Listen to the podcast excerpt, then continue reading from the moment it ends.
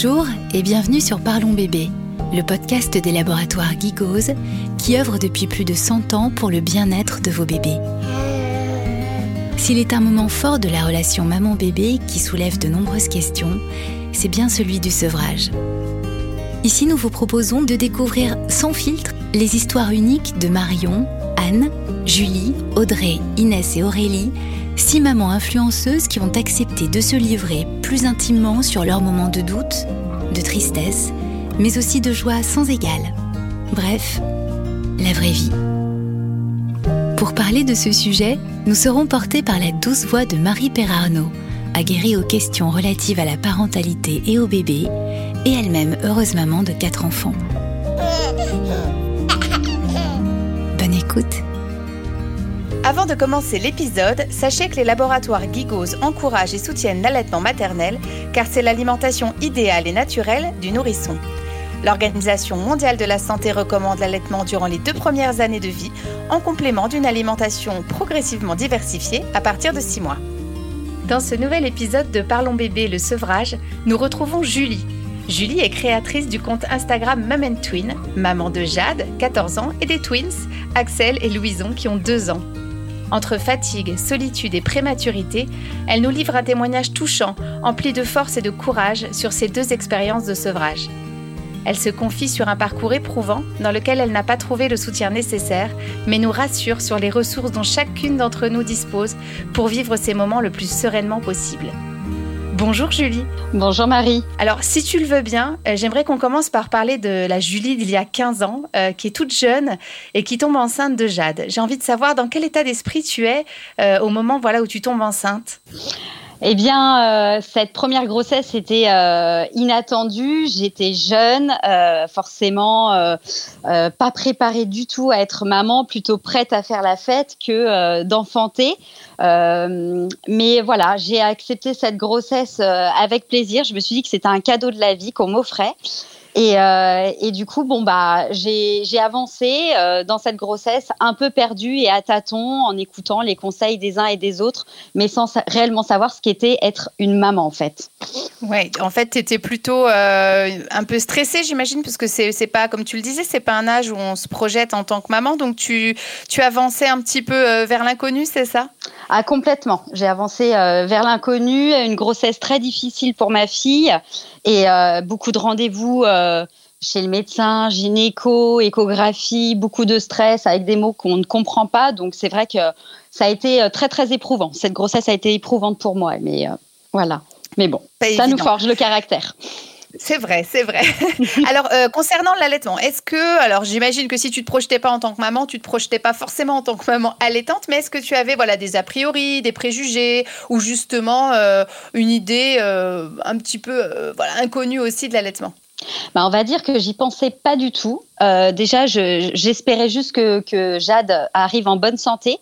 Euh, et étant donné qu'elle est, née prématurément, euh, les puères en soins intensifs m'ont conseillé l'allaitement. On m'a parlé de tire-lait, des choses qui étaient complètement inconnues au bataillon pour moi. Et j'ai été complètement perdue. Donc, elles ont su m'aiguiller et me dire comment procéder pour, euh, pour faire au mieux euh, pour, euh, pour cette petite puce qui venait au monde, voilà, avec ces petites difficultés. Alors j'imagine qu'en plus pour cette grossesse, tu n'as pas fait de préparation à l'accouchement avec une sage-femme, etc. tant au niveau de l'allaitement, j'imagine que pour l'accouchement?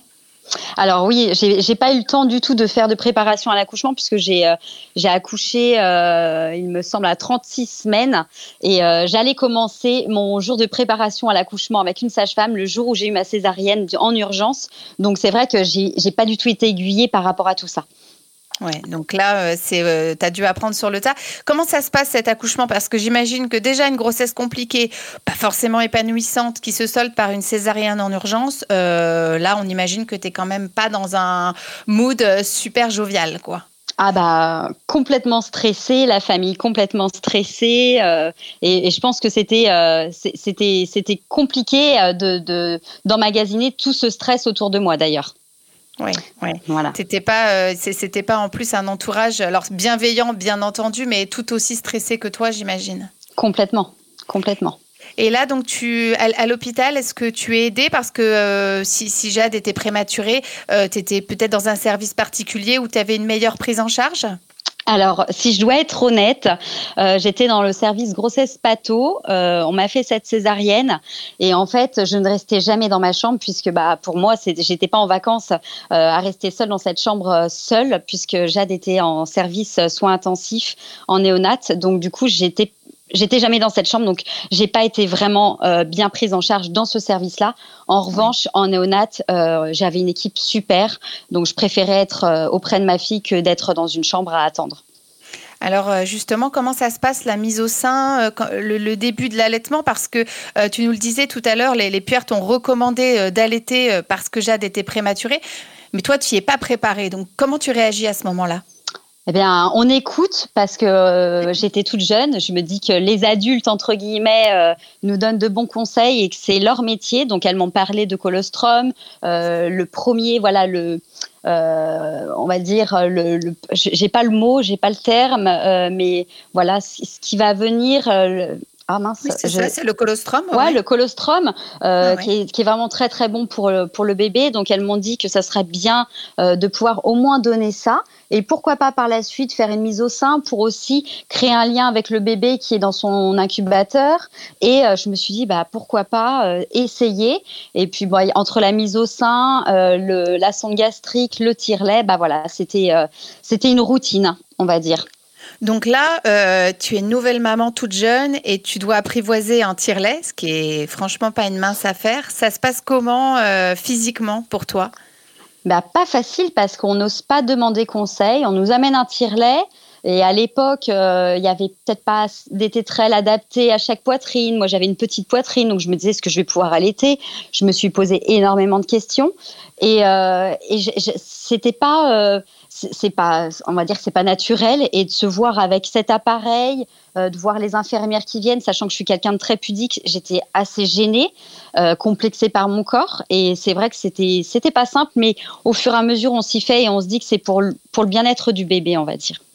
Est-ce que tu as, des conseils à donner sur ce, moment-là euh, Voilà, si on est une jeune maman, qu'on se retrouve en néonate, euh, il, faut écouter euh, l'équipe qui est, vraiment présente ou il faut essayer de s'entourer de la famille Est-ce que parce que toi justement tu étais assez seule quand même dans ces moments difficiles bah, en, en, néonate, c'est vrai quand on est seul face à son bébé, qu'on n'a pas la famille avec soi dans la pièce, c'est pas évident. Euh, donc moi, j'ai fait confiance à cette équipe qui était euh, qui était très bienveillante. Euh, je pense qu'il faut faut suivre son instinct et, et, avoir un très bon rapport avec les les puères, les infirmières qui viennent nous voir. Je pense que c'est important et faut faut surtout s'écouter. Faut jamais se forcer. Ouais. Et justement, euh, comment ça se passe cet allaitement? Alors c'est un tir allaitement, j'imagine, euh, la majorité du temps. Euh, tu, tiens le choc parce que ça doit être épuisant, surtout après une césarienne? Bah, j'étais j'étais très fatiguée. j'ai fait comme j'ai pu. J'ai tenu le temps que j'ai pu parce que à force d'épuisement, ma production de lait ne montait plus. je dormais pas assez. Euh, je, voulais toujours être euh, sur, tous les fronts, toujours être proche de ma fille, donc je dormais peu et je tirais mon lait, mais pas à heure régulière parce qu'il y a des fois je m'endormais et c'est vrai qu'il faut, faut être assidu pour, euh, pour, la, pour favoriser une bonne production au démarrage surtout. Alors, elle reste combien de temps, Jade, dans ce service? Elle est restée un mois et nous sommes sortis de la néonate. Elle faisait 1,7 kg. On a eu énormément de chance de pouvoir rentrer. Ouais, tout petit bébé. Euh, comment tu rentres à la maison? C'est, tu te sens euh, quand même voilà euh, assez encouragée? Tu, tu, te sens à l'aise ou tu t'es inquiète? À l'époque un, un, peu inquiète, un peu stressée parce que bon, elle avait quand même pas mal de reflux. On se dit est-ce qu'on va arriver à gérer? Parce qu'on n'a plus les, les, petits, euh, les, petits, les petits capteurs sur elle qui vont, qui vont nous dire si elle va bien. Donc on, rentre un peu dans l'inconnu et puis au fur et à mesure, bon bah on, s'écoute et on essaie de suivre son instinct, mais c'était pas pas évident, c'était pas simple, faut le dire. Euh, là, du coup, tu me dis que le, ta production de lait se tarit. Tu, tu essayes de, de, continuer ou tu passes au biberon en se disant bon, allez, je suis épuisée, euh, elle est un petit poids, euh, j'arrête quoi. J'ai arrêté avant de rentrer à la maison. C'est pourquoi ils m'ont laissé rentrer, même malgré ces 1,7 kg, c'est qu'elle terminait ses biberons. Et, et c'était pour eux, c'était voilà. Euh, la condition, euh, ils ont vu que je m'en occupais très très bien, c'est pourquoi ils m'ont laissé rentrer. Elle terminait ses biberons, donc on a pu rentrer à la maison. Mais c'est vrai que bon, c'était une c'était pas évident. J'ai tenu le temps que j'avais à tenir. Euh, j'étais fière de moi, surtout à cet âge-là. Oui, tu m'étonnes. C'est pas évident euh, parce que franchement, déjà un mois d'allaitement dans ces conditions-là, euh, avec l'épuisement, chapeau à toi. Franchement, merci. Bravo. Non, non, bravo. on comprend que cette première grossesse, elle a été difficile. J'imagine que par rapport à l'allaitement, toi aussi, tu en as gardé peut-être un souvenir un peu, un peu amer et fatigué. Euh, alors, on, se projette quelques années plus tard. Euh, tu, es à nouveau enceinte et cette fois-ci, ce sont des jumeaux. Oui. tu, es dans, tu es dans quel état d'esprit euh, à ce moment-là? Des jumeaux. Alors, excitée, chanceuse, un peu stressée parce qu'on va vers l'inconnu. Hein. C'est pas un bébé, mais deux bébés. J'avais un conjoint qui voyageait énormément, donc je ne savais pas si j'allais accoucher seule, s'il allait être là euh, enfin, énormément de questions. Les grossesses gémellaires sont très compliquées pour certaines, et euh, c'était encore une grossesse un peu particulière. Donc, euh, on allait encore vers l'inconnu avec beaucoup de stress, beaucoup d'angoisse, sans savoir si les enfants allaient arriver encore une fois en bonne santé. Donc, c'était encore une petite source d'angoisse, mais j'étais positive parce que j'avais pris de la maturité quand même. Oui, tu avais, avais, grandi. Puis Jade, j'imagine que voilà, les années passant, euh, elle a pris plus de poids que ses 1,7 kg et puis c'est devenu une, belle petite fille euh, sympathique. Ah oui. oui, tout à fait. Elle a bien grandi. Elle a rattrapé son retard, on va dire. Ouais. Et elle était, euh, elle était comment par rapport à ta grossesse, toi, Jade? Par rapport à ma grossesse, bah, elle était contente et en même temps, elle s'est dit, punaise, 12 ans après, je vais pas, je vais plus être toute seule. Donc, je pense qu'elle a eu cette petite source d'angoisse quand même de se dire mince, je vais plus avoir ma maman pour moi toute seule. Ouais, c'est sûr qu'à 12 ans, euh, voilà, c'est autre chose qui se, qui se profile. Et puis d'autres relations aussi, c'est plutôt sympa. Complètement, ouais, ouais. Et alors, du coup, toi, tu es, tu es enceinte 12 ans plus tard. Est-ce que tu fais autrement? Est-ce que tu te prépares cette fois? Est-ce que tu te dis, voilà, bon, bah, dans ma première histoire, j'ai un peu euh, dû apprendre sur le tas. Est-ce que je vais potasser un petit peu avant? Euh, on va dire que je me suis, euh, j'ai beaucoup regardé sur les réseaux. Euh, sur, notamment sur Facebook, les, euh, les groupes de, mamans de grossesse jumellaire, comment ça se passait, les conseils qu'elles pouvaient demander, les conseils que les mamans apportaient. Donc, je, je me suis plus penchée sur les réseaux sociaux et, et je me suis énormément reposée pour être zen un maximum pour que mes enfants grossissent correctement. Voilà. Ouais, là, tu parles des réseaux sociaux. Est-ce que tu, trouves que la prise d'information, elle est meilleure quand on lit les témoignages d'autres femmes, quand on est dans le partage d'expériences, euh, plutôt que dans le, voilà, le, livre? Bah, On va dire que oui, oui, oui. Moi, j'ai préféré échanger. Euh, j'aime beaucoup le partage, euh, pouvoir se donner des conseils et puis ça permet d'avoir un suivi avec, avec d'autres mamans, peut-être qui sont aussi enceintes, où on accouchera en même temps, d'autres mamans où on voit évoluer leur leur grossesse, les voir accoucher, qui accouchent avant nous, et puis euh, voir leurs petites angoisses, voir comment elles procèdent, voir leur fatigue. Et j'ai trouvé ça intéressant de pouvoir euh, euh, voir toutes ces choses-là. Oui, ça te permet de vivre un petit peu en parallèle et puis mm. voilà, de ne pas se sentir seule. En plus, c'est ce qui t'avait manqué aussi probablement dans ta première grossesse? Complètement, complètement. Et euh, est-ce que, euh, est-ce que tu te prépares à la prématurité? Tu me dis, je me suis reposée pour qu'ils prennent du poids. Euh, voilà. Est-ce que c'est quelque chose quand même que tu gardes en tête tout le long de cette grossesse? Oui, on n'a pas eu le choix parce que dès le départ, la grossesse s'annonçait mal. Euh, étant donné que l'un des jumeaux avait un cordon vélamenteux. Donc, ce qui veut dire, c'est que le cordon n'était pas placé euh, comme il fallait euh, sur le placenta. Donc, lui, il avait un. mon plus petit, Axel, avait un cordon très fin. Les nutriments passaient déjà très mal. Donc, on savait que la grossesse allait être compliquée. On m'avait même proposé de bah, d'enlever un des jumeaux, enfin de l'enlever. Je m'entends. Oui, de faire une réduction embryonnaire euh, Tout à au fait. départ. Tout à fait. Donc, euh, on m'a tourné vers des, des, spécialistes et là, j'ai été suivie de très, très près. Ouais. Et euh, tu, tu, tu, trouves, avec le recul, que ce repos que tu t'es imposé pour cette deuxième grossesse, ça t'a aidé physiquement? Alors, je ne sais pas si ça m'a aidé physiquement, mais psychologiquement, déjà, je, je, me sentais mieux dans ma tête parce que j'avais été au repos. Je n'ai pas travaillé durant toute la grossesse, contrairement à Jade, où j'ai travaillé jusqu'à la veille du coup de la césarienne. Et là, je me suis dit, une grossesse, c'est important. En fait, euh, le travail, c'est bien. Mais si on veut préserver la vie de ses enfants, euh, il n'y a que nous-mêmes qui pouvons prendre ces décisions-là. Ça ne sera pas les autres qui, on, s'en voudrait tout. Enfin, j'avais peur de m'en vouloir toute ma vie, donc je me suis vraiment reposée. Et psychologiquement, c'était mieux pour moi. Ouais, je crois que de toute façon, ça c'est important de le garder en tête. On n'aura pas de médaille euh, à aller bosser jusqu'au bout. Tout à fait, c'est clair.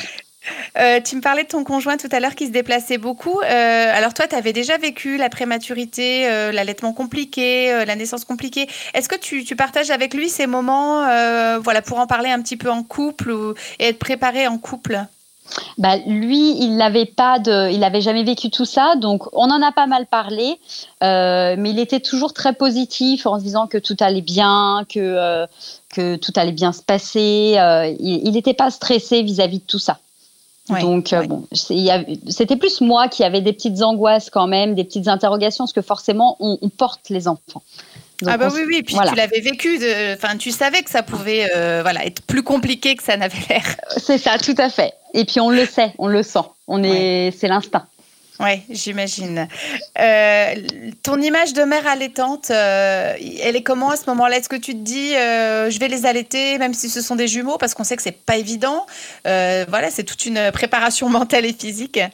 Ah bah là, j'étais challengeuse. Je me suis dit, je veux allaiter je veux le faire.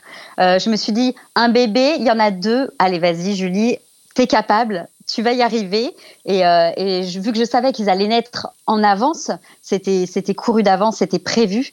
Donc je me suis dit, allez, on va faire les choses bien, on va leur apporter un maximum pour qu'ils puissent être en bonne santé. Donc voilà.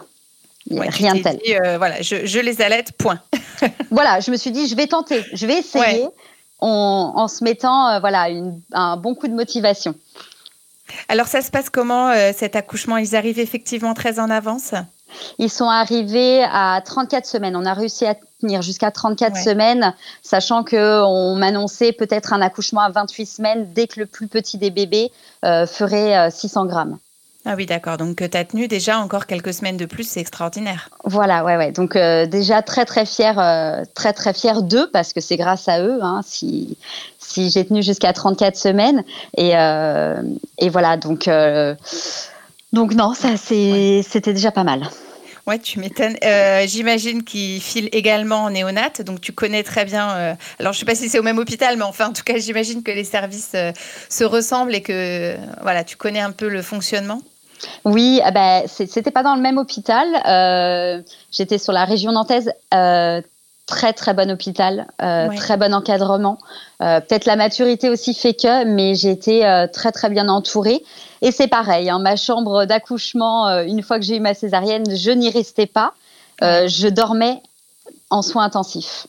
J'ai une équipe formidable qui m'a installé un lit, qui m'a installé ah tout ce qu'il fallait pour que je puisse rester auprès d'eux. Ah, ça c'est extra aussi. C'est mm. euh, ouais, voilà, ça c'est vraiment. On sent que euh, au fil des années, il y a eu vraiment une évolution sur euh, la création du lien, sur l'importance de la présence du, du, de la maman auprès des petits. Ça c'est vraiment c'est l'idéal. Ah, complètement. Franchement, j'ai été surprise. Et, comme elle me disait, elle me dit, euh, vous êtes toujours là, Julie, vous êtes vraiment euh, là pour vos enfants, on vous installe un lit. Euh, elles, étaient très encourageantes, elles me notaient tout, des petits mots d'encouragement. J'avais mon café, j'avais des petits gâteaux. Enfin, j'ai été choyée. J'ai été vraiment épaulée vu que j'étais seule, mon ex-conjoint n'était pas là, donc et en tournée. Donc c'est vrai que là, c'était, j'ai été bien entourée. Donc là, tu, as une césarienne. Est-ce qu'on peut te les mettre au sein? Est-ce que, enfin, ça se passe comment ces premiers moments avec tes petits? Ça ressemble un petit peu aux premiers moments avec Jade? Euh, Similaire, similaire, sachant que bon, euh, j'ai l'un des jumeaux qui était euh, sous, sous masque. Donc Louison, j'ai pas vraiment pu euh, le prendre. J'ai pu le prendre dans mes bras, mais pas une mise au sein au départ, un peu de peau à peau. Axel, euh, lui, s'en sortait bien au niveau de la respiration.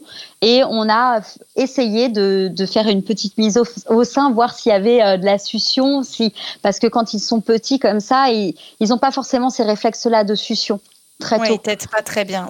Voilà. Donc, en étant avec eux et auprès d'eux, les filles m'ont proposé de sortir un tire-lait, de tirer mon lait. J'avais essayé de le faire dans ma chambre où j'étais dans le service de grossesse et ça ne fonctionnait pas. Et en fait, le fait d'être proche, elles m'ont dit d'être proche des bébés, ah instinctivement, la montée de lait se fait naturellement et j'ai halluciné. Effectivement, c'est magique. Ah bah oui, alors ça c'est hyper important euh, et intéressant pour les mamans qui nous écoutent, c'est-à-dire que le fait d'être à proximité euh, va lancer euh, un petit peu cette production de lait. Donc voilà, il faut s'accrocher, il faut essayer différentes techniques. Ah oui, complètement. Et c'est vrai que moi, j'encourage les mamans qui, qui, qui, ont des enfants prématurés, qui sont en néonat ou en soins intensifs, si elles veulent les allaiter, de rester un maximum, quand on peut bien sûr, proche de leur bébé et de tirer le lait à côté de leur bébé parce que ça, ça, vraiment ça aide à cette production de lait. Les filles me l'ont bien expliqué. Plus on se rapproche de bébé, plus ça, ça viendra. Ah, ça c'est vraiment c'est chouette mm. et je trouve que l'image est vraiment jolie en plus de voilà de, de réussir euh, à les nourrir de la, de la sorte. Est-ce que toi tu as assez de lait au départ pour les nourrir? Parce que c'est pareil, tu sors quand même du césarienne, tu dois être exténuée, c'est pas facile. Ah, je dormais très très peu. Hein. J'avais 20 euh, minutes euh, toutes les 3 heures, donc j'avais le choix soit de manger, soit de dormir, soit de me prendre une douche. C'était compliqué. Et, euh, ou de tirer mon lait aussi. Voilà, et c'était c'était pas, pas, simple du tout. colostrum venait, mais pas suffisamment. je pense que je suis pas une grande productrice non plus hein, de lait, mais bon, on, on, j'avais suffisamment pour eux petits, on va dire.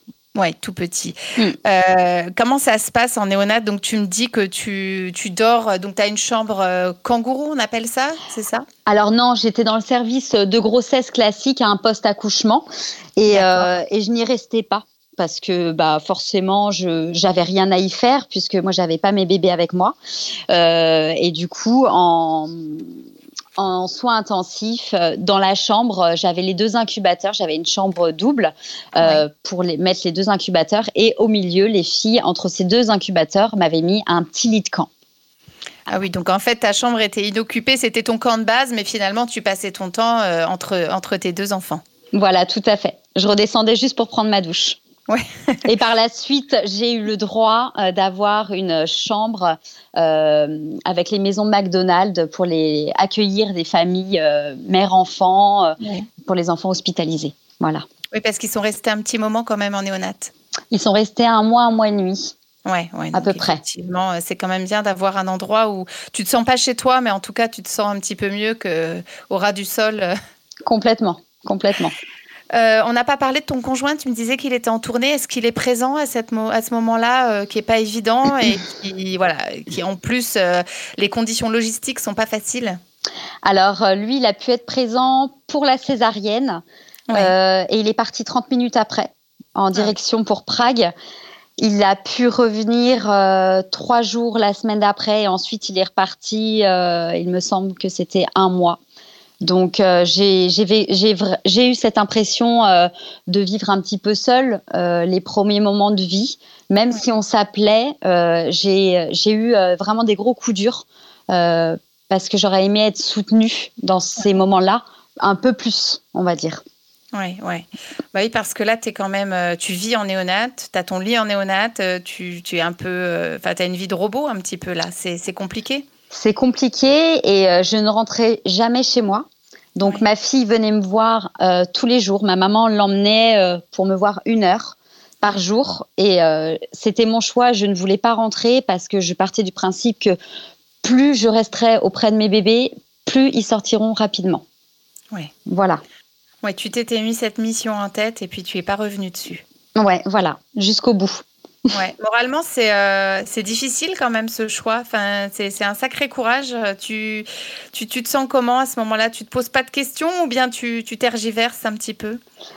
Ben, énormément de personnes m'ont dit mais tu devrais prendre l'air, tu devrais aller te promener. Alors j'ai dû faire une fois un petit resto avec ma sœur, j'ai dû rentrer une seule fois chez moi pour peut-être euh, breaker, euh, mais j'étais très mal, j'étais pas bien. Pour moi c'était c'était comme si j'abandonnais mes enfants comme si je les laissais euh, seuls. Euh, donc j'avais toujours une montre, je regardais, bon bah là ils vont manger dans tant de temps, allez, il faut que j'y retourne. C'était ma mission. Ouais, ouais, ouais. En fait, c'est ce qui te permettait de tenir aussi probablement. Psychologiquement, oui. Puis j'avais vraiment envie qu'ils soient en bonne santé, donc je voulais être auprès d'eux et les surveiller.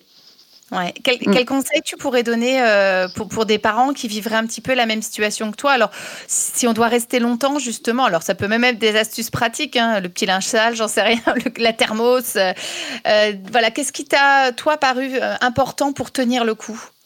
D'avoir quand même entre deux tétés, deux biberons et 20 minutes de sommeil, de voir quelques amis qui passent, même si c'est furtivement que 10 minutes, nous faire un bisou.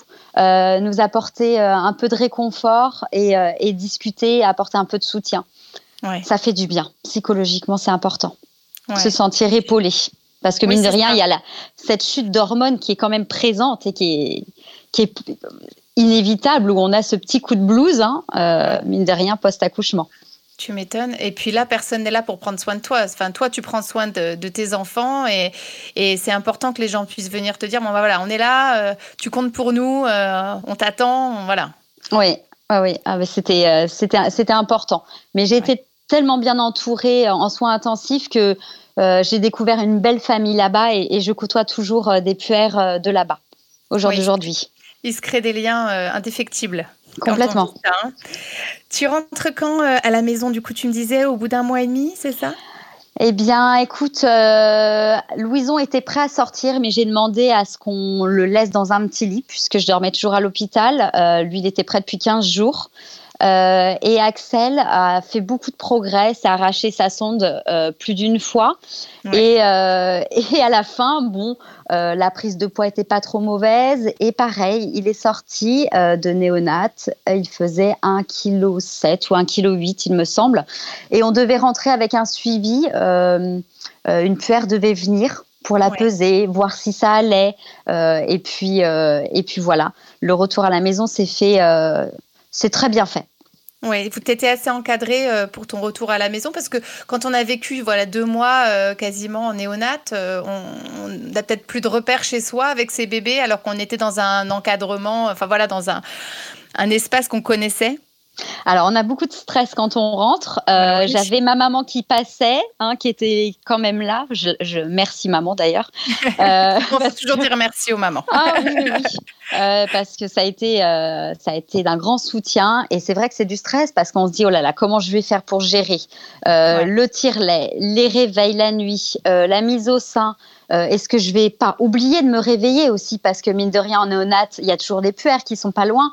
On se dit, imaginons, je suis trop fatiguée, est-ce que je vais oublier? Non, en fait, on n'oublie pas. On a l'instinct maternel qui est là, c'est bien présent. Donc on se réveille, euh, mais j'ai eu quand même des, craintes, euh, la mort subie du nourrisson, sachant qu'ils sont prématurés. donc les enfants dormaient avec moi dans ma chambre. J'avais toujours besoin d'avoir un œil. Si j'étais dans le salon, ils dormaient dans le salon avec moi tout le temps. je les emmenais partout où j'allais, dans chaque pièce. Enfin, chaque pièce. Euh, oui, vous avez vécu un petit peu, euh, alors pas en huis clos, mais vraiment ensemble dans un cocon. C'est difficile d'en sortir, c'est difficile de se faire confiance, euh, sortie de toute l'équipe médicale qui, qui, est autour. Ah, c'est pas évident, mais franchement, je ne manquais pas de les appeler parce qu'elle m'avait dit Julie, si tu as un doute, tu n'hésites pas. Tu appelles à n'importe quelle heure, à n'importe quel moment. Le service est ouvert. Donc, tu appelles si tu as la moindre question. Et j'ai pas hésité, j'ai appelé plus d'une fois. Oui, c'est important aussi de se dire qu'on peut toujours compter sur euh, voilà l'équipe, même quand on est rentré chez soi. Il y a toujours des gens euh, qu'on peut appeler. Ah bah complètement. Et puis c'était euh, quand il y a une équipe bienveillante comme je l'ai eu, c'était c'était vraiment un plaisir. Oui, ça tombait sous le sens. Mm. Est-ce que, est que tu as le moral quand même après ces deux mois difficiles? Est-ce que tu, tu, réussis à allaiter euh, comme bah, tu avais fait quand même que ça pendant deux mois avec des douches, mais, euh, mais voilà, et un peu de sommeil. Mais, est-ce que tu arrives à allaiter sorti de tout ça euh, Parce que j'imagine que c'est pas évident. C'est pas évident. Par la suite, j'ai dû arrêter. Alors, j'ai essayé de continuer un peu la mise au sein de chacun, le tire-lait. Mais après, j'ai eu des visites. Et alors, les visites, euh, c'est un peu contraignant parce que les gens, ils se disent Bon, bah, on va passer. Et je suis là, mon Dieu, je vais tirer mon lait. Euh, il y a toujours ce côté, toujours un peu je suis, un, je suis un peu pudique, un peu de pudeur. Et c'est vrai que bon, bah, quand c'est les grands-parents du conjoint qui passent, bon, alors là, j'étais là, ça va m'enquiquiner, je me sentais pas à l'aise, pas bien. Et puis on se dit, bon, allez, on le fait. Mais du coup, psychologiquement, c'était pas pareil. Euh, par la suite, j'ai commencé un peu à freiner. Je commençais à être fatiguée. J'essayais les mises au sein. Et en fait, j'essayais de faire comme je pouvais parce que, mine de rien, quand on rentre chez soi, il y a un peu d'aller venu. Et euh, j'essayais de vraiment les limiter pour éviter les microbes et tout ce qui s'en suivait. Mais euh, c'était pas évident. J'étais, euh, j'étais gênée et indirectement, tout ça a fait que j'ai, j'ai freiné mon allaitement. Ouais, ouais. Alors tu me parles de pudeur, euh, c'est quelque chose qui s'était, enfin, que tu avais ressenti en néonate la pudeur ou pas du tout? Parce que j'imagine que voilà, si tu devais passer ton temps à tirer ton lait, elle était dans cette petite chambre. Euh, Enfin, fallait quand même que tu sortes ton sein tout le temps. Ah bah, alors, en néonate, aucun souci. Franchement, je pouvais, euh, je, je pouvais me promener comme ça, il n'y avait pas de problème. Mais chez moi, face à ma maman, face aux grands-parents de mon, mon ex-conjoint, euh, ma belle famille, eh bien là, c'est plus délicat. Et c'est des personnes qui. Euh, qui n'ont pas forcément vécu l'allaitement, qui n'ont pas allaité leurs enfants, comme maman ne nous a pas, allaité. Donc, c'est des choses pour, eux qui leur paraissent bah, pourquoi l'été Si tu peux faire plus simple, tu t'auto-fatigues, tu perds du temps. Et bon, c'est vrai que d'entendre des choses comme ça, bon, bah, des fois, on se dit Ah, mais d'accord, mais bon, c'était mon choix, j'essaie de faire de mon mieux. Après, c'était respecté, euh, aucun souci. Mais c'est vrai qu'au fur et à mesure. pas encouragé, en fait. C'était respecté, tu as fait ton choix, mais quand même, tu serais moins fatigué si tu donnerais un biberon, euh, etc. Voilà, tout à fait. C'était un peu ça. Bon, après, c'était, euh, j'imagine, assez bienveillant. C'était pour que toi, tu sois moins fatigué. Euh, c'était pas, c'est pas une volonté de te faire arrêter ton allaitement? Non, c'était, non, non, c'était, c'était de bon cœur. C'était de dire, voilà, t'es fatigué, t'es épuisé. bon, bah, peut-être que ça serait bien que t'arrêtes quelque part, indirectement. Et bon, bah, ça s'est fait, je l'ai fait de moi-même en réfléchissant et que ça serait quand même peut-être judicieux, étant donné que je suis seule, que je n'avais pas forcément de relais. Voilà pour éviter dans un, de tomber dans l'épuisement. Oui, j'imagine. Alors, il se passe comment? À quel âge ce sevrage? Est-ce que tu peux nous le raconter un petit peu? Eh bien, j'ai pas tenu, j'ai tenu un mois et demi, donc euh, un mois et demi, deux mois, il me semble, peut-être bien deux mois, je sais plus, ouais, deux mois. J'ai tenu le temps que j'ai pu, euh, mais euh, mais je, suis quand même fière de moi. Je sais qu'il y a des mamans de jumeaux qui ont réussi et je les, franchement, je leur tire mon chapeau. J'aurais aimé allaiter, mais j'essayais de mettre mes enfants en même temps au sein et j'avais du mal à les tenir. J'avais peur d'en faire tomber un. C'est pas évident et, j'aurais aimé avoir les bonnes techniques euh, parce que quand ils grandissent, ils grossissent et quand ils sont petits, ça va. Mais quand ils grandissent, on a du mal à les positionner. C'est pas évident. Ah bah oui, puis si tu nourris un et l'autre attend en braillant, j'imagine que c'est pas le moment le plus calme de ta journée, quoi. Tout à fait. Et quand c'est revenu toutes les deux heures et demie, trois heures, c'est pas évident non plus. Oui, là, je crois que tu te flagelles un petit peu parce que tenir deux mois avec les conditions que tu as eues, euh, franchement, c'est déjà extraordinaire. Il y a énormément de gens qui se seraient dit bon, allez, euh, c'est bien, je, je n'essaye même pas parce que je me préserve, parce que voilà, tu as quand même tenu et dans des conditions extrêmement difficiles.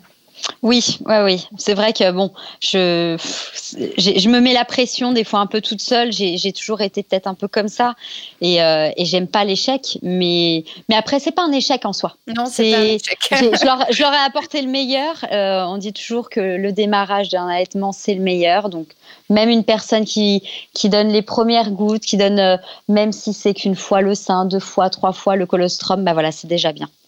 Oui, puis je dirais que là, au-delà de, de, l'alimentation, c'est du lien que tu as créé. C'est aussi vos premiers moments euh, à tous les trois. Ils sont passés par là aussi Ah, complètement. Et puis le fait de faire du pot à pot, c'est un lien qui est juste magique.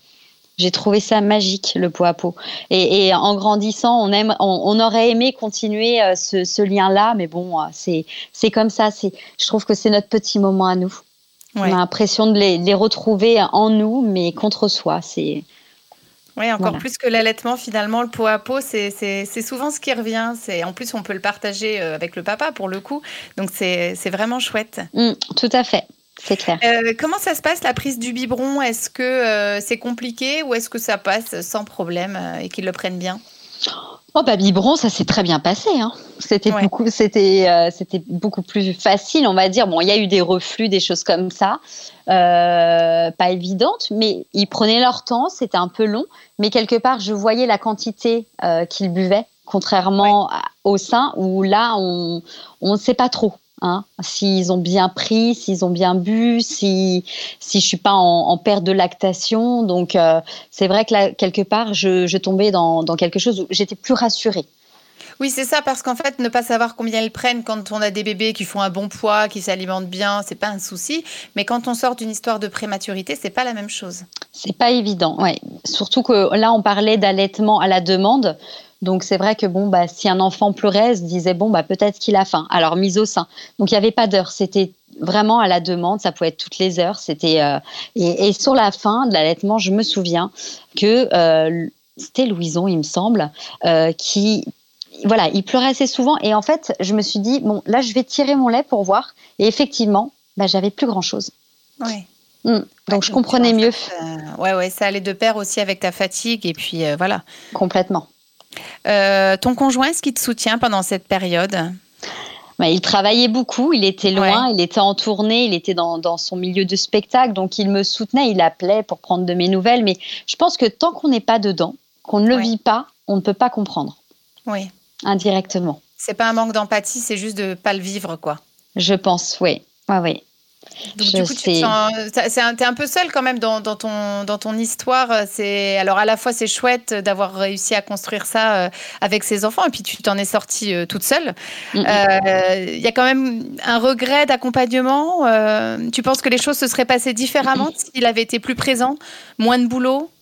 Franchement, je pense que oui, parce que Jade, j'ai vécu seule euh, cette, euh, voilà, cet accouchement, c'est le fait qu'on a grandi toutes les deux ensemble. on a habité ensemble qu'à deux. Et là, c'est vrai que bon, j'avais pas cette image de la, une vie de famille un petit peu, euh, voilà, avec un artiste. c'est quelque chose d'atypique. ça arrive dans beaucoup de familles. Hein. Il y a, y a ces choses-là. Il y en a qui vont le vivre très bien. Et peut-être que moi, sur cette deuxième grossesse, j'aurais aimé du coup qu'il soit présent.